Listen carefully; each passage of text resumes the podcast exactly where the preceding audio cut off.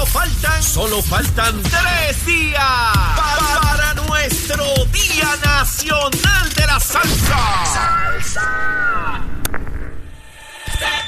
Z93, la emisora del Día Nacional de la Salsa. 12 de junio en el Estadio Irán Beaturn. WZMTFM 93.7 San Juan. WZMTFM 93.3 Ponce. WIOB 97.5 Mayagüez. Y la aplicación La Música. Este año vivirás una experiencia nunca antes vista con una doble tarima. Es el Día Nacional de la Salsa de Puerto Rico. Domingo 12 de junio. Boletos en Ticket Center. Nación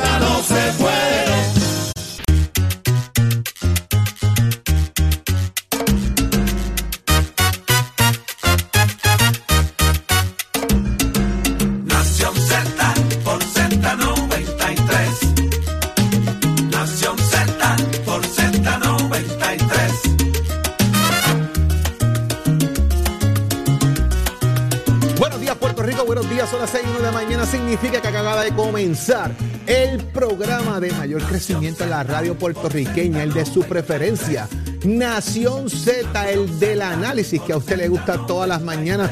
Muy buenos días, vamos arriba Borinquen, estamos en vivo desde los estudios de Mega TV para Z93, tu emisora nacional de la salsa, en el 93.7 FM en San Juan, 93.3 FM en Ponce y 97.5 FM en Mayagüez.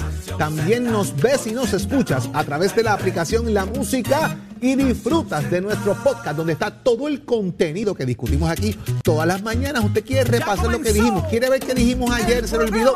Busque el podcast de Nación Z y saludamos a los que se conectan de inmediato, desde tempranito, para que no se pierda ni un segmento en el Facebook Live de Nación Z. Como siempre, un gran privilegio que estén conectados con nosotros.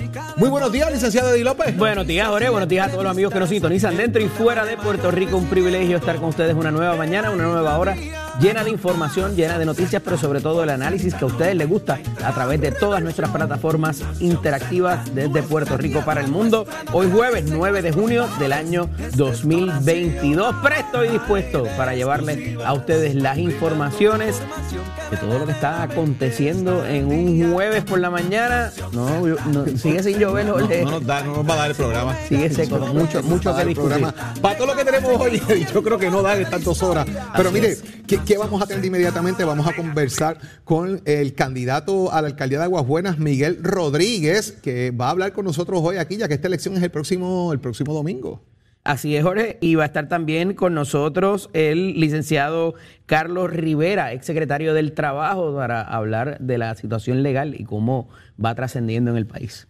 Vanessa Santo Domingo, comisionada electoral del Partido Nuevo Progresista, va a hablar con nosotros de los procesos del próximo domingo. También, ¿qué pasó con el presupuesto de San Juan? Entre otros elementos, vamos a discutirlo. Y llega hoy con, mire, con la pastillita de cherry la encima. piscicorre, Con la la pastillita de cherry encima. Por ahí viene Julito, Julito Ramírez de Arellano, como siempre, con un poco de humor y sátira de lo que está pasando en el país. Así que usted quede conectado con nosotros aquí en Nación Z. Pero, ¿qué pasó? ¿Qué pasó en Puerto Rico en las pasadas horas? ¿Qué pasó en el mundo en las pasadas horas? Carla Cristina, buenos días. Dímelo, Carla. Buenos días, Jorge, y todas las personas que nos ven y nos escuchan a través de Z93 y quienes están ya conectados a nuestro Facebook Live. Pues los titulares tenemos que se espera que hoy se declare culpable el exdirector de Obras Públicas de Cataño por irregularidades con contratistas durante la administración del exalcalde Félix Elcano Delgado. Por otro lado, el secretario del Departamento de Educación, Eliezer Ramos Párez, anunció que la agencia extendió por un periodo de dos años los contratos a 3.479 maestros transitorios. Y de otra parte, la Autoridad de Acueductos y Alcantarillados aseguró que el mes entrante se adjudicará la subasta para el dragado del embalse Carraízo, esto en medio de un racionamiento en varios pueblos y otros tantos bajo amenaza de que se les cierre el grifo. Y en temas internacionales, la Cámara de Representantes de Estados Unidos aprobó ayer una medida que eleva a 21 años la edad mínima para comprar armas semiautomáticas. Mientras la buena noticia de esta hora es que tras ser administrado en 18 pacientes con cáncer rectal, un fármaco en investigación, logró resultados prometedores al eliminar por completo el padecimiento en un ensayo clínico realizado en Estados Unidos. El cáncer desapareció en todos los pacientes y fue indetectable mediante examen físico, endoscopía, así como resonancias magnéticas. Además, todos los pacientes sanaron sin necesidad de radioterapia, cirugía o quimioterapia. Para Nación Z informó Carla Cristina. Les espero en mi próxima intervención aquí en Z93. Continuamos con ustedes, que permite que discutamos con ustedes las portadas, las noticias más importantes a nuestro juicio de lo que ha ocurrido en Puerto Rico en las últimas horas. Vamos a comenzar de inmediato con los precios de la gasolina, para que usted sepa, mire, si usted tiene la taza de café ahora mismo en la mano, agárrela bien y piense si tiene que salir o no por ahí a dar vueltas hoy. Del trabajo a la casa igual de se sabe, mire, la gasolina. Total, eh, la regular 1.35, la premium 1.48, Shell 1.36, premium 1.50. Puma, la regular 1.34, premium 1.49. Toral, regular 1.32, premium 1.42. Golf 1.33, premium 1.44. Y Texaco, regular 1.35, premium 1.50. Con eso amanecen hoy los precios de la gasolina en bomba en Puerto Rico. ¿Tú no licenciado tienes López. un manualito de eso, de cómo se hace gasolina casera? Flaco, yo estoy buscando cómo es que lo hacía el coyote con el correcamino para que me expliquen cómo es que bregamos con O eso. Silvestre y este, esto tiene un efecto, Eddie, eh, es real en, en el consumidor puertorriqueño. Y, y voy a arrancar por ahí rápido. Se, eh, bajan los chinchorreos, bajan las salidas de los weekends, bajan las salidas al cine, eh, ba- o sea, baja incluso la salida del supermercado, bajan los restaurantes. Usted va al supermercado, se compra y no sale. El efecto de la transportación colectiva, lo poco que podemos movernos, ¿verdad? Eh, los taxis para la parte turística y en el caso de los Uber también, esto va a impactar eh, grandemente la disponibilidad y el encarecimiento quizás de los servicios como los, los servicios de entrega de comida también. Aquí, el, el- el- ¿verdad? La consecuencia o, o los efectos los vamos a ver paulatinamente más allá de lo, tam- lo que también tiene que ver con la, la cadena de distribución de alimentos. Claro. Eh, el acarreo. ¿verdad? En el acarreo, ¿Cómo porque se el diésel está igual de caro también. O sea, fíjate que usted echaba antes en el tanque de la gasolina 25, 30, hasta 35 pesitos. Usted tiene el tanque lleno. Hoy tiene que echarle 70 dólares. Entonces, esa, diferencia, esos 30, 40 pesitos de más que usted está echando, oígame, son los que usted se iba para el restaurante, son los que usted se iba para el chinchorreíto, son los que tienen un efecto en que me voy a comprar algo porque voy a salir este fin de semana. Ya eso no pasa porque como no vas a salir, tampoco sales a comprarte la camisa nueva. O sea, el efecto dominó en la economía por el precio de la gasolina está ahí y eso le afecta a usted directamente, me afecta a mí, le afecta a él, le afecta a todo el mundo aquí. Así es, Jorge. Eh, los efectos todavía no hemos visto ni la mitad, ¿verdad? Y va a recrudecerse toda vez de que, como decía la semana pasada el ayudante general de la Guardia Nacional, eh, esto, eh, el conflicto da avisos actualmente de que va a extenderse por más tiempo, dado las ayudas que está ofreciendo el presidente Biden eh, para con Ucrania, lo cual entonces ya no va a ser esto que va a acabar en un par de semanas o par de meses, como en un momento parecía que Ucrania se había quedado solo y iba a ser simplemente que Rusia arrasara con ellas. Así que eh, vamos a seguir viendo las diferentes eh, consecuencias de esto eh, para lo que es nuestra realidad diaria y cómo nos movemos y demás. Hay que estirar el peso, señor, hay que estirar el peso en el cuestión de la gasolina, está complicado, hay que hacer carpooling, eh, ande con otro en el carro, divídense los tiempos, eh, menos salida lo que se está dando, lamentablemente, el efecto económico que tiene, pero nos levantamos con una noticia complicada en el, en el Departamento de Educación de Puerto Rico también.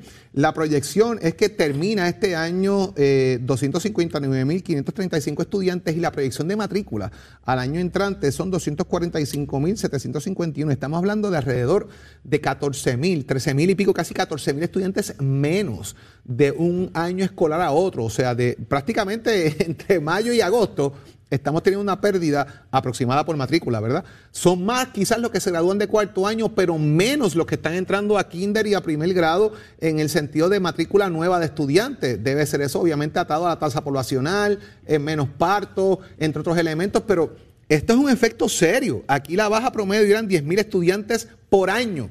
Ya, se, ya está subiendo, ya, ya son casi 4 mil más por año, Eddie. Esto tiene una significancia seria, no solamente en el Departamento de Educación, también en las universidades. Así es, Jorge, eh, y, y tiene, ¿verdad? los efectos de esto pudieran ser discutidos a, a- a- a muchos, en muchos rasgos, ¿verdad? Cultural, social, económico, eh, y la, al final del día, ¿verdad? Estos son los clientes del sistema eh, de educación pública esto incide inclusive en la cantidad y las fórmulas de muchas de las ayudas, por ejemplo, la asistencia nutricional, eh, los comedores y todo lo demás que se da mediante una fórmula de acuerdo al número de estudiantes que tengan. Eh, nuevamente quizás hablar del cierre de las escuelas, de cómo, cuántos maestros van a haber o cuántos estudiantes van a haber por maestro. O sea, eh, aquí la discusión es muy, muy, muy amplia y una baja significativa de un año para otro eh, lo hemos venido viendo eh, por la pasada década quizás, o quizás por los últimos 20 años, pero me parece que no habíamos visto algo tan significativo de un año para otro.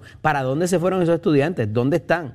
O sea, se graduaron, este, eh, perdieron el interés, la deserción escolar. O sea, aquí hay muchos factores que tenemos que mirar porque al final del día nos afecta o, los, les afecta a los que se quedan, a los que todavía están en el sistema, que van a recibir aún menos para poder recibir el pan de la enseñanza y los recursos que tiene ese maestro para poder brindar eh, la educación todos los días. La verdad que hay, que hay que estar muy pendiente de este tema porque el tema educativo del país es uno... Eh, o sea, esto significa incluso con que hay, más, hay, hay maestros que no, van, no nos vas a necesitar. Correcto. Cesantía, eh, eh, como tú dijiste, el cierre de escuela. O sea, señores, hay que mirar esto. O sea, aquí estábamos hablando de que ellos decían que aparentemente el secretario de Educación pronosticaba entre 14 mil a 16 mil estudiantes nuevos en Kinder, no llegan a 11 mil nuevos. O sea, es, es, preocupante el tema y eso redunda en el sistema universitario de igual manera. Los estudiantes están saliendo de cuarto año. Y no es que se fueron para los colegios no, tampoco, ni para no, parte los, privada. Colegios porque tienen los colegios problemas igual. También.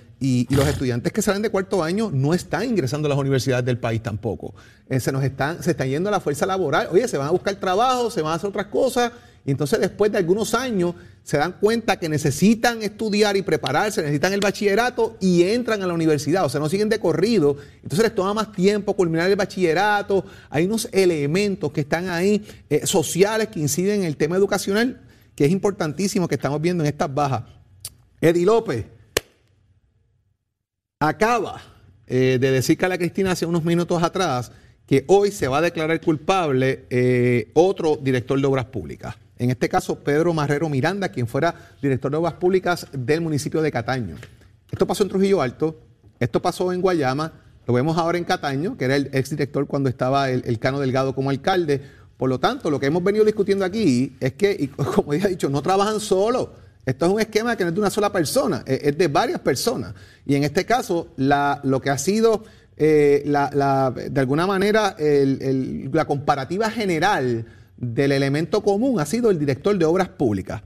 La pregunta es, ¿será esto el patrón en otros municipios que están bajo investigación? Fíjate, Jorge, que hemos venido discutiendo cuáles mecanismos o salvaguardas hay en los procesos competitivos de adjudicación, si es que existe alguno o la ley les exige a los alcaldes tenerlos en sus municipios. Y lo hemos venido hablando inclusive con los nuevos aspirantes a las sustituciones que se han dado. De qué, de qué recursos, qué mecanismos van a poner en funciones para que no ocurra lo que hemos visto. Y entonces esto trae que con lo poquito que hemos visto de que se ha dado, todavía aún requieren figuras adicionales a la figura del alcalde que se pusieran de acuerdo para lograr estos esquemas, que estaban bien aceitaditos, que tenían a la gente que iba y le decía, mira, esto funciona así, esto funciona de esta otra manera, corre el muñeco tal cual está montado, definitivamente.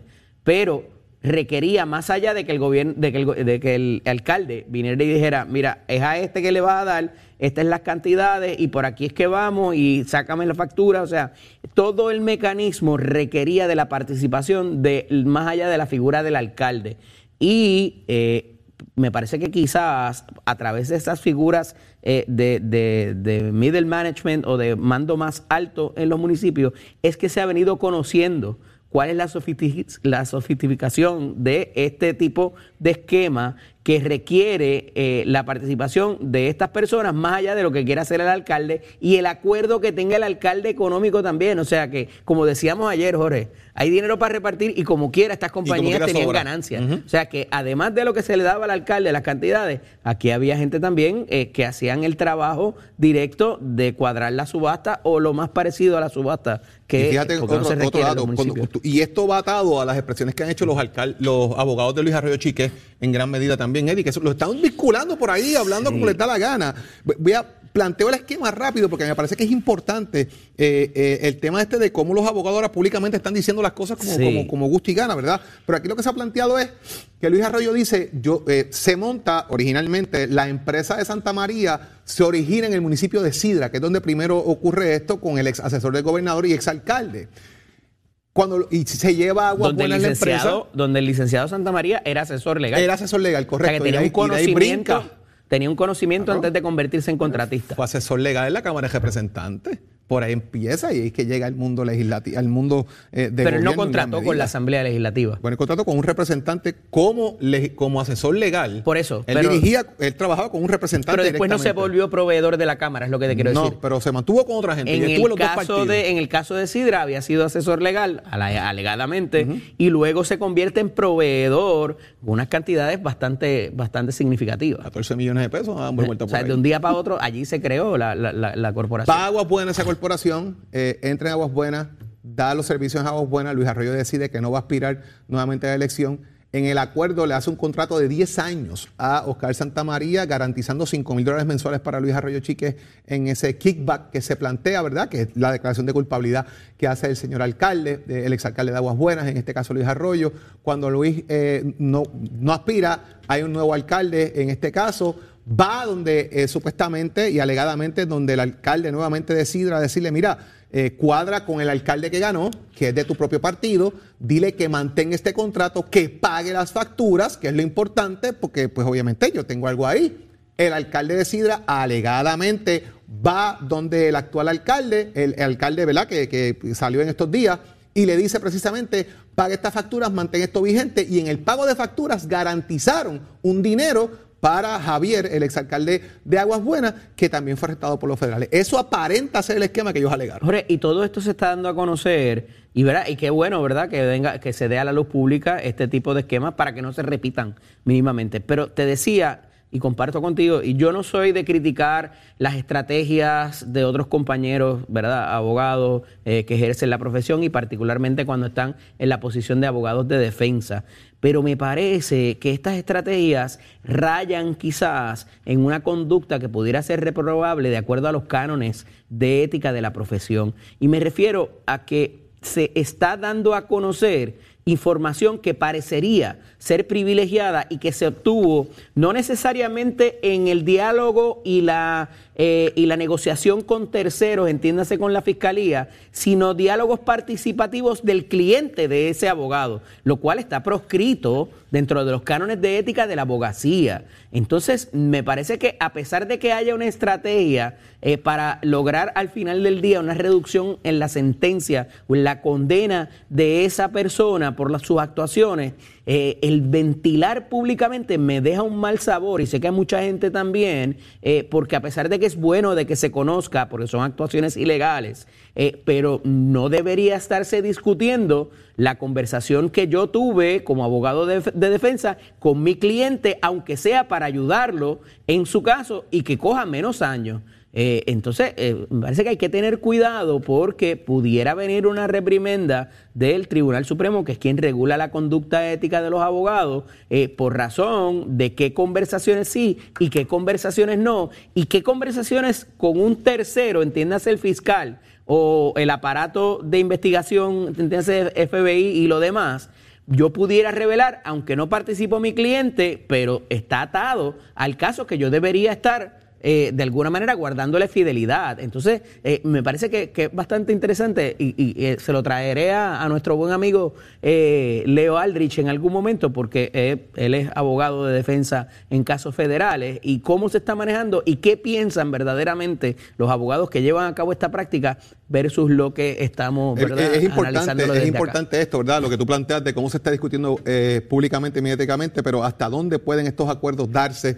y cuál es la implicación final que tienen en los casos. Pues, Porque son los precedentes de lo que ocurrirá más Correcto. adelante. ¿Qué es lo que está ocurriendo? Correcto. Eh, así que vamos a, vamos, vamos, vamos a, a- vamos a deporte, pero vamos a regresar ya mismito a abundar en otros temas adicionales que tenemos que discutir con ustedes. Así que se conectado con nosotros. Pero ¿qué ha ocurrido en el mundo deportivo? ¿Qué Me está apalearon pasando anoche, me apalearon en el anoche. Deporte? Me apalearon Señoras y señores, específicamente, aparte que te apalearon anoche y nosotros ganamos, eh, ¿qué está pasando en el baloncesto femenino de, de niñas? Tato, buenos días. Buenos días, Tato. Muy buenos días, muy buenos días para todos, para Eggy, para ti, para Jorge. Oye, muy emocionante. Acuérdate que aquí en Nación Z nos destacamos en hablar de todos los deportes. Yo siempre he dicho a la comunidad, papá, mamá, las cosas que logren tus niños, envíamelas. Ayer casualmente, desayunando en un sitio de unos hamburgues espectaculares, me encuentro con este papá orgulloso. hamburger ayer? Desayunando hamburgues. Sí, Ah, hamburger, hamburger Qué con una pechuga. Eso se llama Ah, el qué monstruo chévere. burger. Qué chévere, Así qué que ya chévere. usted sabe. Nutritivo Saluda a. King Burger. Mira, saluda al de King Burger que se echó una hora en buscar una salsa, una salsa barbecue.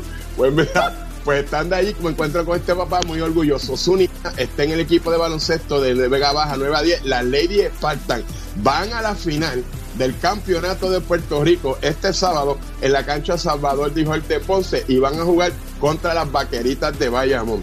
Envié una foto para a ver si mi director la puede subir. Estas niñas lo más bonitas de la bendiga con su uniformito. La categoría 9-10 es el Trabuco de Vega Baja.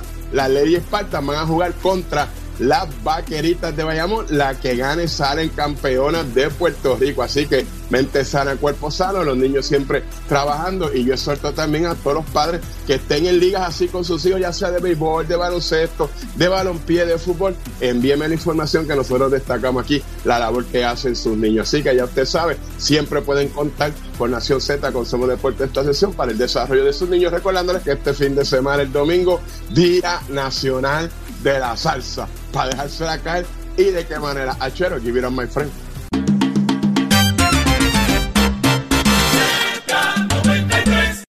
Noticias, controversias y análisis. Porque la fiscalización y el análisis de lo que ocurre en y fuera de Puerto Rico comienza aquí, en Nación Z. Nación Z por, por Z93.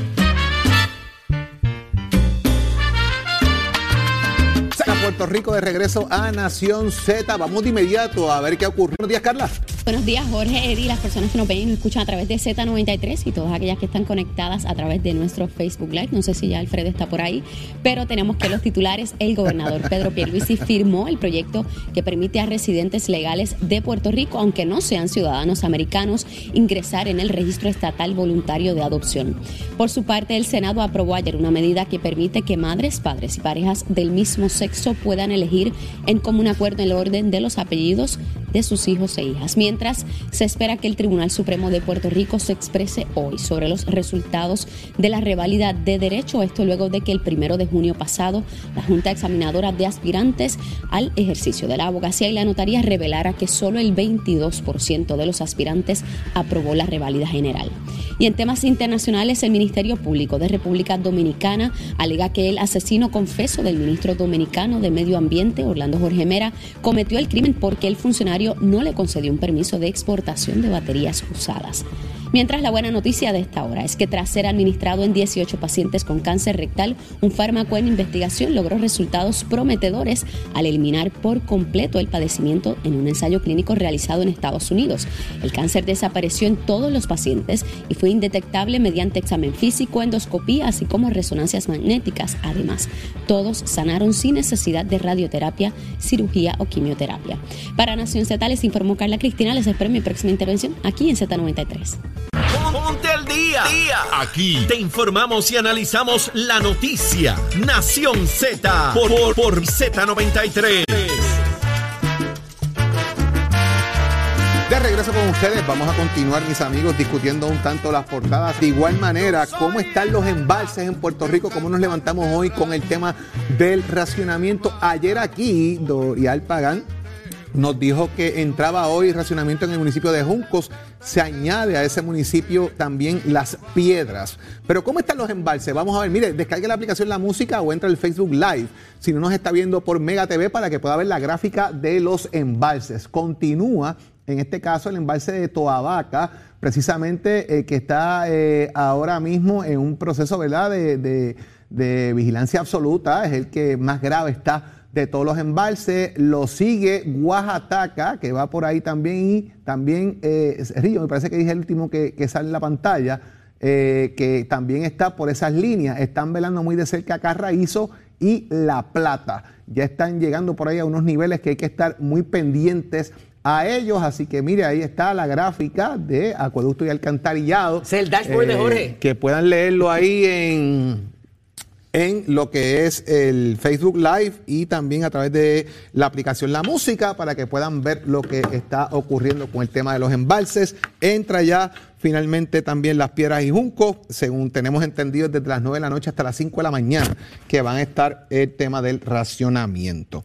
Eddie, de igual manera, eh, importante eh, por demás, eh, dos republicanos de alto nivel, en este caso uno de ellos es eh, Westerman, de Arkansas, que es republicano y y, que, y que es el, el portavoz de, de la minoría republicana en la Comisión de Recursos de la Cámara Federal. Dice que nunca le consultaron sobre el tema del borrador de estatus, eh, este, específicamente Jennifer González como republicana, que no le consultó y a estos fines él dice que él no está de acuerdo con el borrador, que tiene múltiples problemas y que él no va a estar a favor de dar el voto al borrador del proyecto que aún no se ha radicado para atender el tema del estatus político de Puerto Rico. Esta parte es importante, Jorge, porque eh, ambos pertenecen o tienen que ver con el- la Comisión de Recursos Naturales en la Cámara, que es donde pudiera tener éxito el proyecto. En el Senado ya sabemos que eh, no cuentan con necesariamente, estrictamente todos los votos demócratas y los republicanos tampoco han asomado la cabeza. Le preguntamos a la comisionada residente a esos efectos de qué había pasado con el respaldo, si alguno de los republicanos, ya sea en cualquiera de las dos cámaras, eh, a lo cual, ¿verdad? Pues todavía el proyecto no ha sido erradicado, pudiera que haya ese respaldo, no se sabe, pero al final del día, la oposición que están presentando estas dos figuras titulares, que no son cualquier miembro, son high-ranking members eh, de la Cámara de Representantes, tiene que ver con la autoejecutabilidad de la eh, de la estadidad de lograrse el eh, de la consulta o llegar, ¿verdad? Eh, prevalecer en la, en la consulta, que prevalezca la estadidad, el que se haga autoejecutable y que no haya ninguna intervención de las figuras del gobierno de los Estados Unidos para que se proceda a determinar la eh, estadidad para Puerto Rico sin ninguna otra consideración. Y a eso es a lo cual ellos presentan objeción, no necesariamente con que Puerto Rico se convierta en una cosa o la otra, sino en el proceso, ese proceso de transición del cual les vengo hablando durante todos estos días, que para un lado o para otro, ya sea la, el la libre asociación, eh, la, la estadidad o la independencia, ese proceso de transición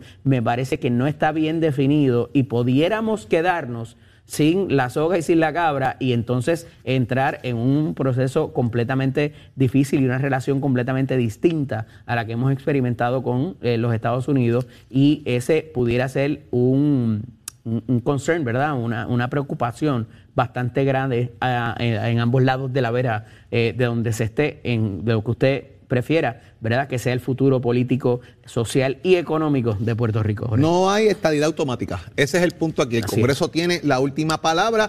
Señores, estoy repitiendo lo que expresa Tom McClintock, quien es eh, un republicano también de alto rango de California, que ha dicho y se No es, expresa. no es hacer necesidades y sacudir y ya. No, no es tan fácil, ¿verdad? Eh, es lo que ha dicho claramente, señores, es que no debe. eh, primero, él está en contra de la estadidad para Puerto Rico, lo ha dicho públicamente, ha dicho que el Congreso quien tiene la última palabra, que no pueden aceptar la estadidad porque los puertorriqueños votaron a favor, hay que aceptarla. No, esa es su expresión, eso es lo que está diciendo el congresista. Tom McClintock sobre este, sobre este tema, eh, que también es un tema bastante eh, eh, álgido. Eddie López, el gobernador de Puerto Rico, firmó ayer finalmente una ley que determina, escuche bien, usted que tiene esas barritas LED, que tienen jeep, que van camiones, que tienen carros, que usan la barra LED esa larga, que usted la deja prendida ahí y eso ilumina un montón, pues sepa que son ilegales. El gobernador de Puerto Rico acaba de firmar una ley que convierte en ilegal totalmente el uso de estas barras LED en vehículos para transitar por las vías públicas de Puerto Rico. Así es, Jorge. Esto, eh, pues, inclusive para los vehículos que pudieran ser eh, guaguas escolares o de transportación o quizás vehículos como las grúas y todo lo demás, ciertamente, aunque tendrían su propósito en algún momento y es una industria que eh, colocarle esto a los vehículos, igual que las bocinas y todo lo demás, es una industria millonaria. En Puerto Rico, la realidad es la distracción que, ca- que causa y lo que pudiera ocasionar en términos de visibilidad en las carreteras de Puerto Rico, ciertamente crearon una necesidad de regular esta utilización y el gobernador ayer firma la ley que prohíbe el uso de estas por la peligrosidad que representaría para eh, los, eh, las personas que transitan, ¿verdad? E inclusive para los, eh, los caminantes, las personas que, que, discurren a través de las vías de manera ¿verdad? peatonal. importante, Jorge, está nuestro Facebook Live activado. Y una de, la, de, nuestras personas más fieles, Mimi, nos habla de lo que hablábamos ahorita, ¿verdad? Nos, nos reacciona y dice, buenos días población reducida, educación pésima, trabajos más remunerados en oficios con estudios cortos. Y esa parte es importante porque no todo el mundo quiere o puede ir a la universidad. Y la realidad es que muchas veces estos trabajos o estas carreras cortas que requieren oficios son importantes y se pagan muy bien. Este, si no, trate de conseguir un plomero, un electricista o cualquiera de estos eh, eh, labores, ¿verdad?, que requieren un oficio, lo que se llama. Eh, la verdad que es muy importante y apreciado los comentarios, Mimi. También está por ahí Ada Rodríguez, Charlie GM, doña Angélica Ortiz, que siempre está pendiente, Félix Valentín y muchos otros. Y Servando, Seré Nube Negra pero, hermano, no he dicho ninguna mentira. Ahí están los testimonios de los dos ranking members del comité. Quizás no te gusta, pero no he mentido sobre lo que se ha dicho, George. No, está, eh, lo, que, lo, que estamos extrayendo es información del periódico El Nuevo Día. Eh, aquel que quiera corroborarlo, pues vaya al periódico El Nuevo Día con mucho gusto. la, la nota la hace precisamente José Delgado, que es el corresponsal del periódico en Washington y que está dando el seguimiento de estas notas. Nosotros lo que hacemos diariamente es desmenuzar lo que públicamente se está discutiendo para que usted esté al tanto, ¿verdad? Y obviamente apreciamos su opinión, esté a favor o en contra. De eso se trata, de que tengamos diferencias y podamos mirar las cosas con diferentes perspectivas. También, Eddie, surge de también una nota del, periódico, eh, termina la relación de negocios entre lo que es la eh, tienda, ¿verdad?, de la Guardia Nacional y la empresa Castro Business. ¿Por qué pasa esto? Pues mire, bien sencillo.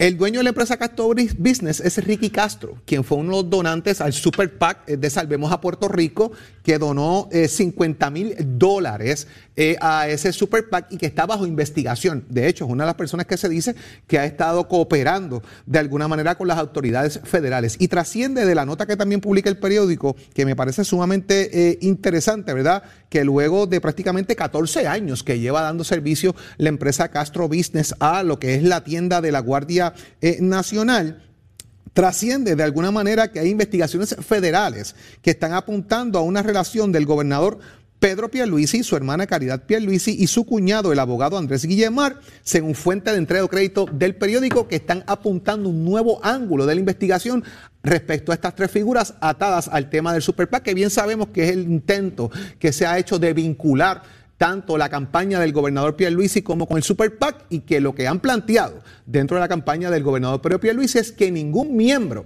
que esté inscrito, adjudicado en el documento como miembro del comité de campaña ha tenido vínculo con el Super PAC. Si gente exterior lo ha hecho, me parece que eso es lo que van a tratar de probar. Y es importante, Jorge, porque la primera desestimación que se da en cuanto a estas querellas tenían que ver, y, y la querella como tal, es en omitir información eh, de la identidad de las personas que donaban en el PAC. La, quizás la, la, la, intervención que hayan podido tener directa o indirecta entre el PAC y la campaña, eso no se ha logrado probar y a base, eh, a base de eso es que se solicita esta nueva desestimación eh, de la querella porque el que hayan inclusive, y este es el precedente, gústele a quien le guste, el que haya la, la figura en la campaña y la misma figura en, la, eh, en el PAC, no necesariamente, y esa es la jurisprudencia, te vincula y constituye esa coligación o esa participación eh, exacta y directa entre los dos, eh, entre las dos entidades.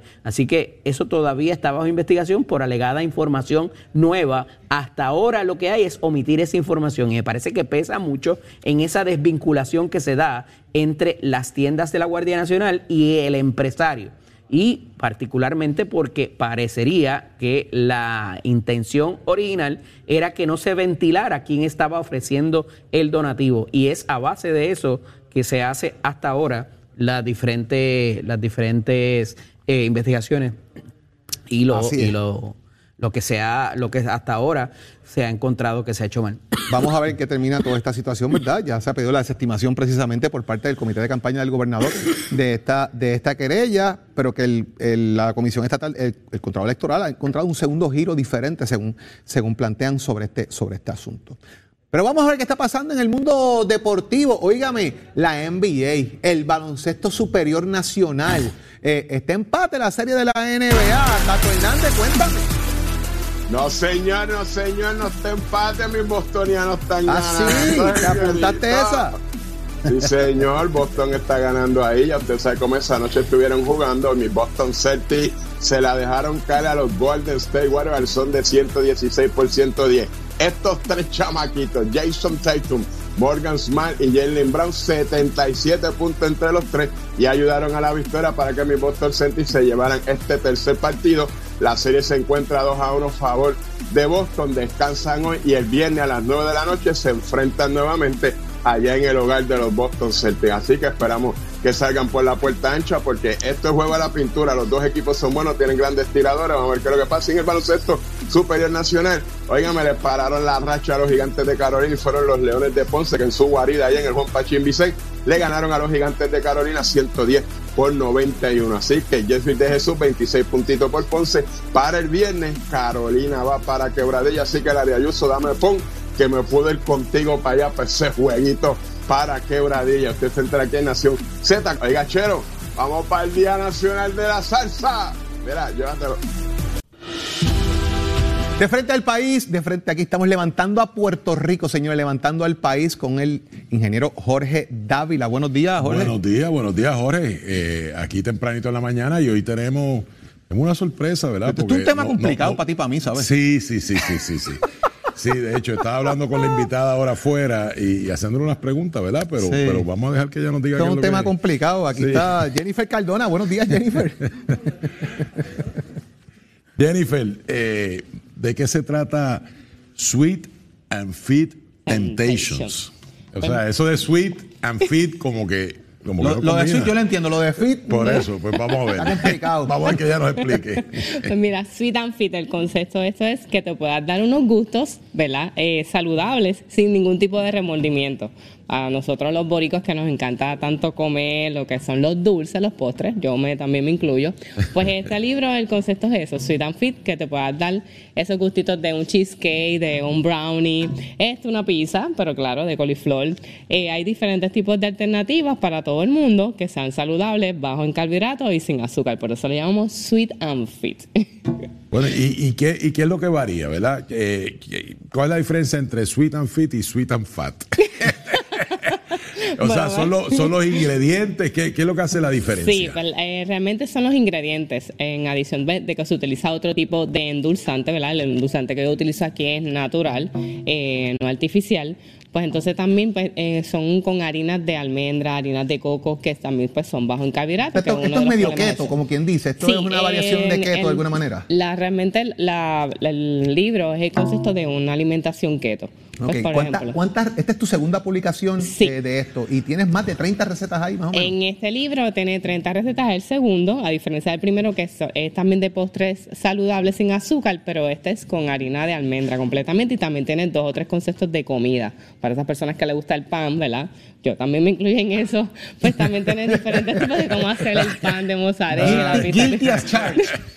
Para, para, acá, para acá que no miren, para acá que no, No, ¿verdad? miren. Ok. Ni voy a preguntar. cuál es Lo el- mejor que hace.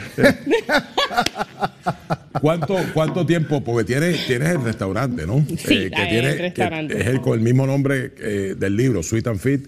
¿Dó- Exacto. ¿Dónde está localizado? ¿Cuánto tiempo lleva el, el restaurante? Mira, pues gracias a Dios llevamos ya seis años. Este, próximamente, Ok. si Dios permite, este, comenzamos con el segundo local, que eso después daremos más detalle. Eh, estamos ubicados en Plaza Caparra Shopping Center en Guaynabo. Tenemos de diferentes tipos de alternativas, así que no se asusten, no es todo saludable, porque hay pizza, hay lasaña, hay hamburger, hay una variedad que es para todos los gustos. Pero claro, pues un poquito más de bajo en carbohidratos, pues bajo en sodio pues ahí pues para que te sientas cómodo, no te sientas muy lleno y también pues te sientas como que no pecaste. Sa- Sabes que, eh, ¿verdad? Mi hijo me invita a muchos de estos restaurantes, ¿verdad? Que son un poquito más saludables de lo que yo acostumbro a comer. Y, y siempre tengo una pregunta, porque uno de los, de los pocos vicios que yo tengo es la Coca-Cola. Entonces yo le pregunté ahorita a Jennifer si hay Coca-Cola, porque llego a estos sitios, entonces lo que tiene son jugos naturales y, ¿verdad? Que, que, que es eh, y yo creo que está... Ah, con agua. agua, agua. Pero, pero hay Coca-Cola, ¿verdad? Y perdón el Sí, anuncio. sí, tuve que ponerla, pues, ¿verdad? Para tener diferentes tipos de variedades, ¿verdad? Para la gente Para atender gente como, como Jorge Suárez y como yo. Pero yo, pa- paso, yo paso en el refresco porque gracias a Dios hace tres años que no, no tomo refresco, pero así que paso en el refresco, me quedo con el agua, se las dejo a Jorge Dávila. Para que vaya a comerse una ensalada con una Coca-Cola. Mira. una combinación bien Eh, buena. vamos. va- Ay, Virgen. Digo, vamos, yo- acá hacer- entre nosotros, acá entre nosotros, eh, eh, Jennifer, yo le he visto comerse cosas peores. Ah, ok, ya. Pero saludable todo. Sí, me saludable para. Estamos echando una librita, Jorge. Así que vamos a hacer un compromiso con Jennifer. Sí. Que vamos a llevar el, el equipo de Nación Z allí a Sweet and Fit. ¿Seguro? Lo voy a anotar hoy. Lo, lo- lo- voy a ir para lo- allá. lo vamos, lo vamos a hacer y vamos a comer saludable. Eh, y de hecho, Jennifer no tuvimos la oportunidad de, de- ¿verdad? de dialogar ayer, pero ella estaba dispuesta a preparar una receta aquí.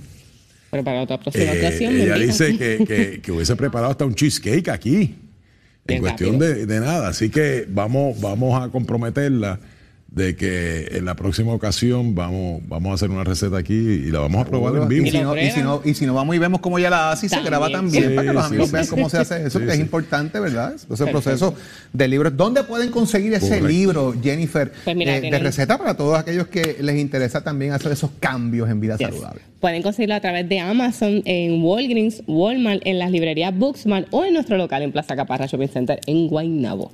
Que Ok. Ahí está. Y en las redes, ¿cómo te, cómo te consiguen? Me pueden conseguir a través de Facebook o Instagram por Sweet and Fit Temptation. Dulce Tentación. Bueno, pues Sweet and, and Fit Temptations. Eh, Jole, eh, tenemos un compromiso de ir allí. Eso es así. Y, a vamos a, esperar. invitar. Antes de que te vayas, ¿cuál es, ¿cuál es el plato, quizás el postre que más se solicita o más se vende en el, en el negocio? El brownie con peanut butter y el de zanahoria. Brownie con peanut butter de zanahoria. Chocolate, chocolate Lovers. Sí, está el de zanahoria que le ponemos walnuts y el brownie eh, relleno de peanut butter.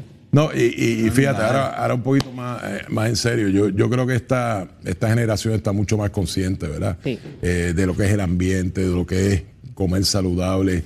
Eh, y en ese sentido, me imagino, ¿verdad? Que tu clientela un poco más va orientada a esos Sí, jóvenes que, que están un poquito más conscientes de lo que, de lo Hay que de está todo y es tener un balance realmente, ¿verdad? Uno darse los gustitos, pero también pues en la semana pues ya sabemos que tenemos que alimentarnos bien para durar más. Sí, y, Importante. y- y ayuda con el tema de la obesidad, que es un, Seguro. es un Claro. tema. Y Jorge Dávila empieza hoy para estar ready para el verano. Tiene un mes nada más, imagínate. Sí, sí. Pues yo, yo, yo, yo, por lo menos hoy voy a seguir con el suite, pero me comprometo con Jennifer y contigo que Fíjate. voy a caer en el fit pronto. El, el problema es ese. ¿Cuánto más te dura el suite para caer en el fit?